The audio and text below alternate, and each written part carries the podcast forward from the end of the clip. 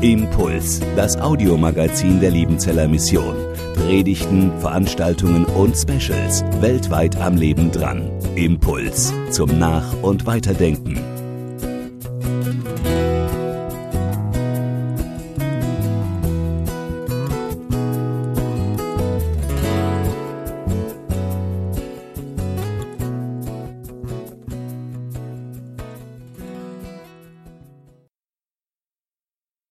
So auch der Schreiber des Hebräerbriefs in seinem letzten Kapitel, in Kapitel 13.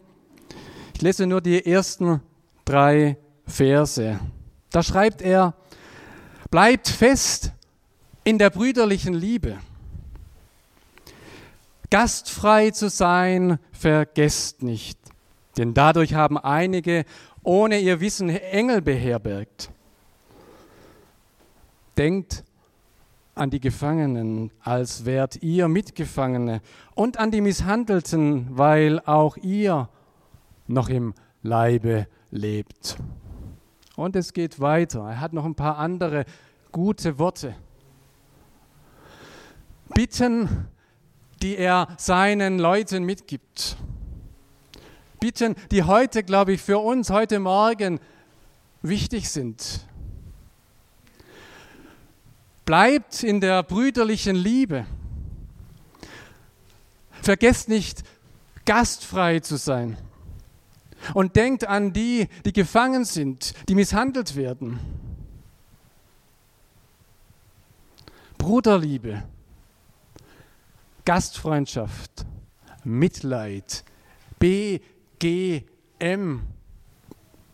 oder MBG Missionsberggemeinde. Das sind die Anfangsbuchstaben, um die es heute geht. Wir haben uns vor zehn Tagen sehr intensiv Gedanken gemacht, die, Mitglieder der Missionsberggemeinde, wie geht es denn weiter, wie geht es denn vorwärts? Wenn Andreas Brecht nach fünf Jahren seinen Dienst als Gemeinschaftspastor beendet, wie geht es denn weiter mit uns als Gemeinschaft? Was macht denn uns aus als Gemeinde und als Gemeinschaft? MBG, BGM, die brüderliche Liebe, die Gastfreundschaft und das Mitleid mit denen, die mitgefangen sind oder die missachtet oder misshandelt werden. Das B, die Bruderliebe. Ich weiß nicht, ob euch das bewusst ist, dass die ganz exponiert in unserer Hymne ja vorkommt, die wir ja als Deutsche irgendwie immer so ein bisschen mit, na, na nicht Unwohlsein, aber doch etwas seltsam singen, weil wir immer nur die dritte Strophe haben. Aber diese dritte Strophe ist dennoch gut, ohne Wert, sie zu singen und zu zitieren. Einigkeit und Recht und Freiheit für das deutsche Vaterland. Danach lasst uns alle streben, brüderlich, mit Herz und mit Hand. Brüderlich heißt, Leute, gemeinschaftlich sind wir unterwegs. Wir sind menschlich unterwegs, wir sind in einer Solidargemeinschaft unterwegs. Wir achten aufeinander und wir sind alle vor dem Gesetz gleich. Die Reichen und die Armen, die Gebildeten und die weniger Gebildeten. Wir haben gleiche Chancen, gleiche Rechte. Das macht uns aus in unserer Heimat, in unserem Vaterland. Und darauf können wir dankbar sein, dass es so ist bei uns. Brüderlich. Dieses Wort kennen wir aber auch hier im Liebenzeller Gemeinschaftskontext, im Liebenzeller Missionskontext sehr gut. Bruderschaft, Schwesternschaft, das haben wir, das leben wir. Wir haben die Schwestern, wir haben die Brüder, wir haben eine Geschwisterschaft von Menschen, die Jesus nachfolgen und die nicht nur ihm nachfolgen, sondern die das in der Gemeinschaft tun, mit anderen bewusst, wo man eintreten kann und wo man sich dazustellen kann zu dieser Gemeinschaft. Und dennoch ist die Bruderliebe oder die Bruderschaft die hier gemeint ist, noch viel mehr. Da treten wir nicht ein wie in einen Verein oder in eine Gruppierung, wo wir was unterschreiben, sondern wir werden hineingeboren durch den Glauben an Jesus Christus, an den, der stirbt und dessen Blut für uns fließt, damit wir Blutsverwandte werden mit ihm. Sein Blut für uns vergossen. Und im Abendmahl trinken wir von diesem Blut und teilen das, weil wir Blutsbrüder und Blutsschwestern durch ihn geworden sind. Nein, nicht weil wir uns toll finden. Nicht weil wir alle so sympathisch uns finden, sondern einzig und allein, weil er uns verbindet. In unserer Unterschiedlichkeit. In unserer Unterschiedlichkeit unserer Geschichten, unserer Charaktere verbindet er uns und macht er uns zu Geschwistern. Und das ist auch unsere Herausforderung, dass wir eben nicht eine Gemeinde sind und eine Gemeinschaft derer, die sich ach so toll finden, sondern derer, die zusammen gerufen sind, Gemeinde und Familie zu sein durch Jesus Christus. Das ist christliche, biblische Bruderschaft. Und jetzt haltet daran fest, sagt der Schreiber des Hebräerbriefes, bleibt darin. Was heißt das konkret? Wie lebt ihr eure Geschwisterschaft? In der griechischen Sprache heißt das Wort Bruderliebe, das hier verwendet wird, Philadelphia. Und alle, die schon ein bisschen vielleicht verreist sind oder sich auskennen, wissen, eine große Stadt in Amerika, in Pennsylvania, heißt Philadelphia. Richtig? Ich habe mal nachgelesen, William Penn hat die gegründet, auch ein frommer Mann, um deutlich zu machen, wir wohnen hier zusammen als eine Gemeinschaft von Brüdern und Schwestern. Und wir bauen unsere Hütten hier zusammen in einer Stadt, in einer Siedlung, wo wir uns wahrnehmen, wo wir füreinander da sind, wo wir unsere Türen füreinander öffnen.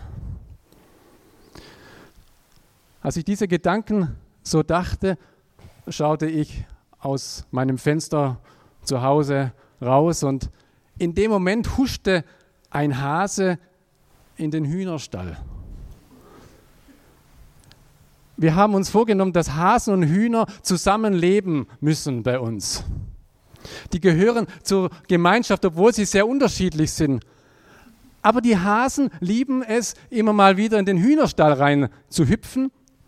Und ich beobachtete ihn, er hatte dann auch verschiedenes Gras in seinem Maul und versuchte dann im Hühnerstall sich so seine sein Nest zu machen, wo er sich wohlfühlt, da wo eigentlich die Hühner ihre Eier legen sollen, aber die sind noch nicht so weit. Und während er im Hühnerstall ist, sehe ich, wie die Hühner in den Hasenstall gehen und dort das Futter fressen, das für die Hasen bereit ist.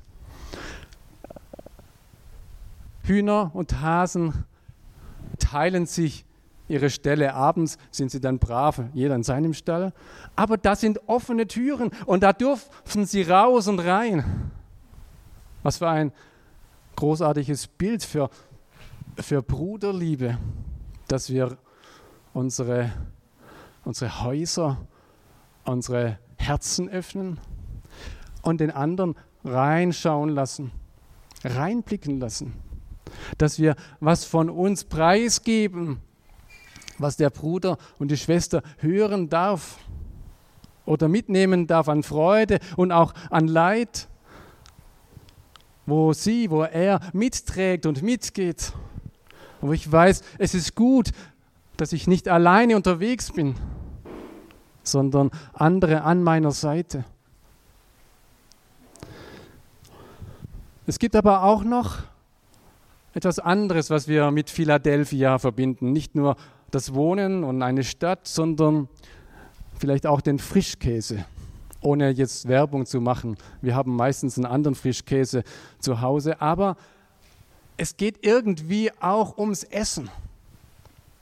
Gemeinschaft wird da gelebt, wo wir gemeinsam am Tisch sitzen, wo wir das Essen miteinander teilen. Man kann übrigens nicht mit einem Menschen zusammen essen und trinken, dem man von Herzen nicht vergeben kann. Könnt ihr mal ausprobieren. Nee, lieber nicht.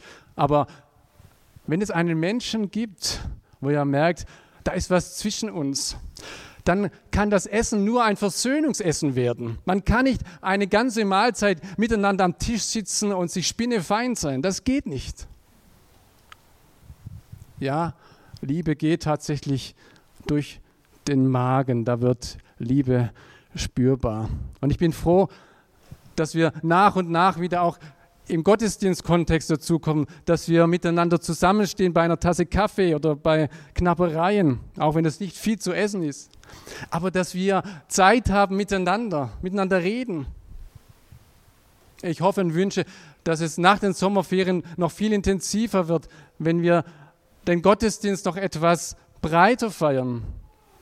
Um halb zehn anfangen mit einem Schwarzbrot-Gottesdienst und dann danach Weißbrot oder Salzstängele und was zu essen zusammenstehen und dann noch einmal ein Gottesdienst, der vielleicht ähnlicher unserem Online-Format gleich, dass wir dann einstellen, dass wir Gemeinschaft miteinander und untereinander haben. Das ist also das Erste, was er uns sagt, der Schreiber, den wir nicht kennen. Schaut, dass ihr in der Bruderliebe bleibt. Und das ist der Kreis nach innen sozusagen, zu denen hingerichtet, die mitglauben, die Jesus kennen, die meine Geschwister sind. Der zweite Kreis ist der Kreis, der nach draußen geht. Die Gastfreundschaft ist eben hier nicht in erster Linie, dass ich meine Freunde, dass ich meine Brüder und Schwestern nur einlade, sondern hier geht es um den Fremden. Philoxenie gibt es auch als Fremdwort. Gastfreundschaft oder Xenia habe ich gestern als Name gehört, vielleicht habt ihr schon mal gehört. Gast oder fremd, das ist beides ganz eng miteinander verwandt. Denn der Gast ist erstmal der Fremde oder der Fremde, der könnte zum Gast werden. Und dann kann etwas passieren mit dem Fremden. Wir haben gerade die Geschichte gehört von Abraham. Das ist gewissermaßen die Steilvorlage der Gastfreundschaft.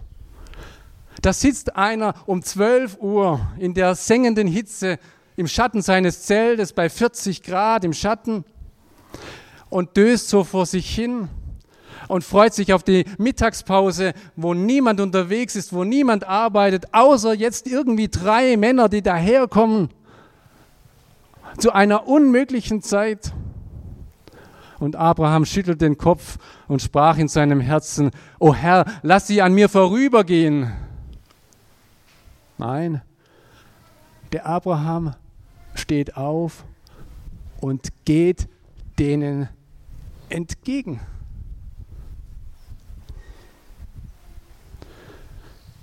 Und er fällt vor ihnen nieder und er lädt sie ein.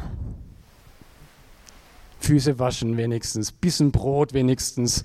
Und dann kennen wir, was der alles noch nachschiebt, außer bisschen Brot oder ein bisschen Brot, kommt dann richtiger Kuchen oder Fladenbrote, Milch und Butter und ein geschlachtetes Kalb. Und er steht dabei und genießt es, wie sie genießen. Gastfreundschaft beginnt damit, dass ich losgehe auf den Fremden. Und das ist so typisch ja Gott. Er geht los zu uns, die wir noch fremd waren, ihm gegenüber, und wartet nicht, bis wir kommen. Das ist die typische Bewegung der Kinder Gottes, dass sie losgehen und nicht warten, bis einer sie ruft. Und trotzdem merken wir, wie schwer das manchmal ist. Als ich gestern eine Runde drehte, kam ich am Linienbus vorbei, der an der Endstation parkte und der Busfahrer stand an der Tür des Busses und rauchte seine Zigarette und hatte noch etwas Zeit und ich überlegte, laufe ich links vorbei oder rechts vorbei? Und ich dachte, nee, ich muss jetzt meine Predigt überlegen, ich laufe rechts vorbei. Und rief noch so Grüß Gott hinterher und merkte, Mensch, wie bescheuert bist du eigentlich?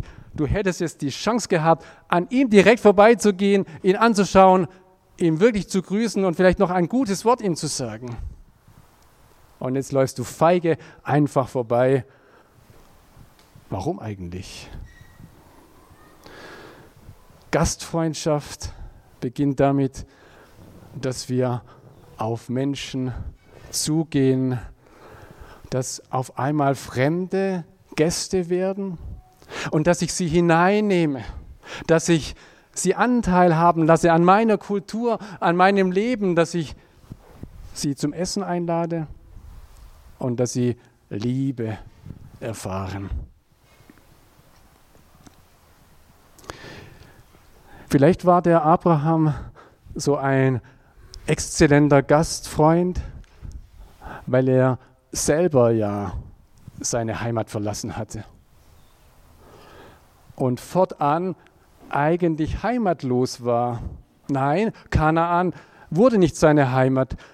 Als er ein Grab sucht für seine Frau im hohen Alter, da sagt er denen, von denen er es abkaufen will, ich bin hier ein, ein Fremdling, ein Beisase, ein Gast hier in Kanaan und ich suche ein Grab für meine Frau.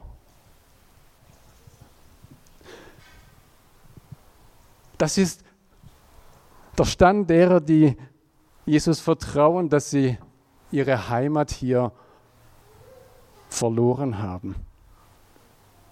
Oder besser, dass sie ihre Heimat eingetauscht haben in eine neue Heimat, nämlich in die Heimat bei ihm. Und sobald wir Bürgerrecht im Himmel haben, ist hier das Leben ein Leben als Gäste auf dieser Welt. Und wir definieren unsere Heimat weniger mit dem Ort, mit dem wir verbunden sind, als vielmehr mit den Menschen, die mit uns glauben, die zur Familie Gottes gehören. Und ich bin überzeugt, dass das auch der Grund ist, weshalb unsere Missionare unsere wunderbaren Schwarzwalddörfer und andere Städte verlassen können und hinziehen in die Slums und an die Enden der Welt, weil nicht hier ihre Heimat ist, sondern weil sie eine himmlische Heimat haben und andere Menschen in diese Heimat einladen möchten, anderen Menschen davon sagen, es gibt noch ein ganz anderes Zuhause als irgendwo hier auf dieser Welt. Und jetzt bin ich schon beim dritten und beim letzten, beim M. Mitleid mit denen, die gefangen sind, mit denen, die missachtet werden. Für den Schreiber des Hebräerbriefes war das ganz konkret. Er schildert das ein, zwei Kapitel vorher, wie die Nachfolger von Jesus durch schweres Leid hindurch müssen, wie sie gemartert werden, wie sie gefoltert werden. Und als Missionsberggemeinde und nicht nur als Missionsberggemeinde, sondern als Gemeinde muss das der Blick sein für uns, dass wir rausgucken aus unserem Reich in diese Welt, dass wir nicht weltfremd werden, sondern dass wir das sehen, was in dieser Welt passiert an, an Notvollem, an Schwerem. Auch wenn wir vielleicht keine persönlichen Gefangenen kennen, die um des Glaubens willen irgendwo bei uns im Gefängnis sitzen wie damals und sie ihre Freunde, ihre Brüder versorgen mussten im, im Gefängnis, damit sie nicht ums Leben kommen, denn keiner schaute nach ihnen und jeder Gang ins Gefängnis war eine Gefahr, selbst festgehalten zu werden. Und doch sind sie uns nahe, die Brüder und Schwestern, die Not leiden. Und wo wir als Gemeinde heute aufgefordert werden, solidarisch mitzuleiden, mitzugehen, als ob wir genauso mitleiden. Wir sind am Schluss angekommen. Zuletzt bleibt in der brüderlichen Liebe. Gastfrei zu sein, das vergesst nicht. Denkt an die Gefangenen, als wärt ihr Mitgefangene. Lass uns noch einen Augenblick in der Stille bleiben. Amen.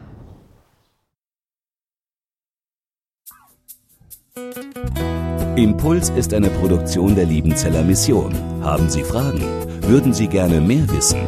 Ausführliche Informationen und Kontaktadressen finden Sie im Internet unter www.liebenzell.org. Die Liebenzeller Mission produziert ebenfalls das Fernsehmagazin Weltweit am Leben dran. Informationen zur Sendung und zum Empfang gibt es unter www.weltweit-magazin.de.